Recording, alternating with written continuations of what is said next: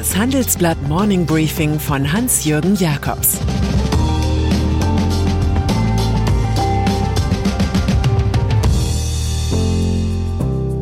Guten Morgen allerseits. Heute ist Dienstag, der 19. April, und das sind unsere Themen.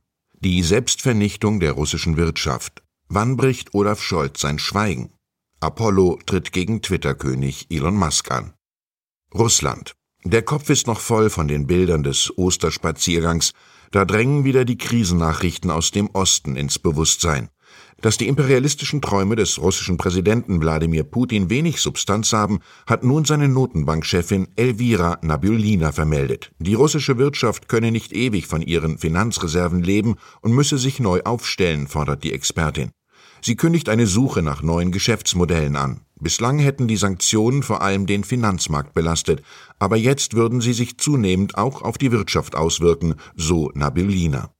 Die Inflation in Russland liegt bei 17,5 Prozent, der Leitzins steht bei 17 Prozent. Schon geht die US-Großbank JP Morgan davon aus, dass das Bruttoinlandsprodukt im zweiten Quartal um 20 Prozent schrumpfen könnte. Und Moskaus Bürgermeister Sergei Sobjanin befürchtet einen Verlust von 200.000 Jobs in der russischen Hauptstadt. Offensive. Angesichts dieser innenpolitisch immer schwierigeren Lage braucht Putin rasche Erfolge bei der Offensive in der Ostukraine. Dort hat wohl die zweite Kriegsphase begonnen. Der ukrainische Präsident Volodymyr Zelensky sagte, die russischen Kräfte hätten mit der Schlacht von Donbass begonnen, auf die sie sich lange vorbereitet hätten. Ein sehr großer Teil der ganzen russischen Armee würde für diese Offensive verwendet, so Zelensky.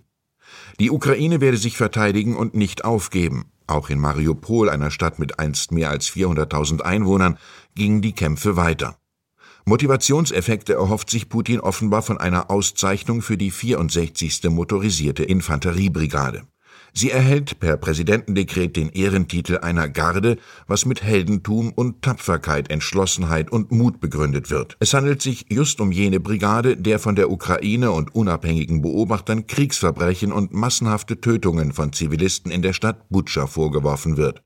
In Russland sind derzeit Massaker ehrbar. Olaf Scholz der alte Lieblingssatz aller Zauderer lautet Reden ist Silber, Schweigen ist Gold. Doch angesichts eines Krieges gilt er nicht. Da signalisiert Schweigen Unsicherheit. Und je stärker der Ukraine-Krieg eskaliert, desto entrückter wird ein schweigender Kanzler. Er scheint zu glauben, die Kritik mit Zahlung von zusätzlichen zwei Milliarden Euro Militärhilfe an die Ukraine eindämmen zu können. Grünen-Politiker Anton Hofreiter und CDU-Außenpolitiker Norbert Röttgen jedoch bestehen auf die Lieferung schwerer Waffen. Röttgen ist ungehalten. Er sagt, die Wahrheit ist, Kanzler Olaf Scholz will das nicht und er versucht es mit Tricksereien weiter zu verhindern. Die Reaktion von Scholz kommt aus luftiger Höhe. Er teilte wörtlich mit, weil ich nicht tue, was ihr wollt, deshalb führe ich. Ihre Meinung. Der ukrainische Präsident Zelensky fordert angesichts der Lage in Mariupol und anderen Städten erneut mehr militärische Hilfe. Uns interessiert Ihre Sichtweise. Sollte Deutschland schwere Waffen an die Ukraine liefern, verfolgt der zurückhaltende Olaf Scholz die richtige Strategie oder ist die Kritik von einigen Politikern der Grünen und der FDP gerechtfertigt? Schreiben Sie uns Ihre Meinung in fünf Sätzen an forum.handelsblatt.com. Ausgewählte Beiträge veröffentlichen wir mit Namensnennung am Donnerstag gedruckt und online. E.ON in Sachen Russland und Gazprom formuliert E.ON-Chef Leonhard Birnbaum im Handelsblattgespräch ein paar Allgemeinsätze. Wir hätten in den letzten Wochen gelernt, dass strategische Abhängigkeiten problematisch sein können. Auch sei klar geworden, dass wir die Versorgungssicherheit nicht genug auf dem Radar hatten, sagt er. Dabei hat gerade E.ON das Gazprom-Projekt Nord Stream 1 als 15% Gesellschafter angeschoben.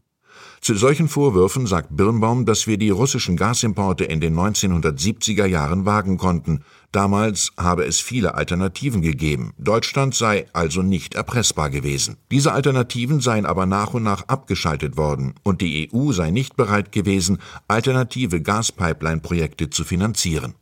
In diesem Blame-Game-Versuch geht ein wenig unter, dass E.ON die billige Energie aus Russland überaus recht war und sie dem Konzern schöne Gewinne bescherte.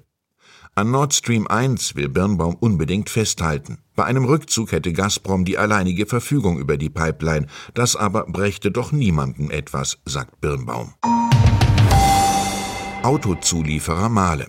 In der deutschen Wirtschaft gibt es zwei Unternehmen, in denen der CEO-Posten mit dem Schleudersitz in einem trudelnden Eurofighter vergleichbar ist: Knorr-Bremse in München und Mahle in Stuttgart. Beim schwäbischen Autozulieferer wurde am Karfreitag der CEO Matthias Ahlet wenig stilvoll nach nur drei Monaten geschasst. Es war der dritte Abgang in vier Jahren. Die Spur führt zu Aufsichtsratschef Heinz Juncker. Der 72-Jährige war 18 Jahre lang selbst Chef von Mahle und wurde dann ohne Cooling-Off zum Chefkontrolleur erhoben. Die Struktur begünstigt in diesem Fall Egomanie. Während eine gemeinnützige Stiftung 99,9 Prozent des Kapitals hält, liegen alle Stimmrechte bei einem Verein zur Förderung und Beratung der Mahle-Gruppe. Unter den sieben oberen Vereinsmeiern ist Juncker der Chef. Unter dem mächtigen Senior darf nun zum zweiten Mal Finanzchef Michael Frick interimsmäßig ganz oben nach dem Rechten sehen. Elektroautos. Benzinschlucker waren für Amerikaner bisher nie ein Problem, doch nun wirken die hohen Preise an den Tankstellen wie ein Konjunkturprogramm für Elektroautos. Die Folge im vierten Quartal 2021 wuchs ihr Absatz in den USA um 11 Prozent. Die bevorzugten Modelle kommen vom Platzhirsch Tesla aber auch Nischenplayer wie der Däne Henrik Fisker rechnen sich Chancen aus. Für den Fisker Ocean liegen 40.000 Reservierungen vor. Nach neuesten Umfragen zieht erstmals jeder vierte US-Autokäufer den Erwerb eines Elektro- oder Hybridfahrzeuges in Erwägung. Und auf Automessen drängen sich die Neugierigen um die Elektro-Pickups von Ford und General Motors. Diese Revolution, so viel ist sicher, kommt leise daher. Twitter im Übernahmekampf um Twitter taucht die Private Equity Firma Apollo Global Management auf. Sie will augenscheinlich eine Übernahme des Kurznachrichtendienst durch das Management oder einzelne Personen finanzieren, nicht aber in einem Konsortium auftauchen. Das dürfte eine schwierige Variante werden. Denn Twitter hatte 2021 einen negativen Cashflow, verbrennt also Geld, das nicht für Investitionen zur Verfügung steht. Das mit 43 Milliarden Dollar ausgestattete Übernahmeangebot des Großaktionärs Elon Musk hat der Twitter-Verwaltungsrat abgelehnt und mit Giftpillen beantwortet. Daraufhin twittert der Tesla-Chef nur Love Me Tender. Womöglich drückt er mit dem Songtitel von Elvis Presley aus, den Aktionären direkt ein Angebot machen zu wollen. Fußball. Und dann ist da ein Werbebanner im Bielefelder Fußballstadion, das sich in die große Politik einmischte. Stop War Putin stand am Ostermontag beim 0 zu 3 der heimischen Arminia gegen Rekordmeister Bayern München.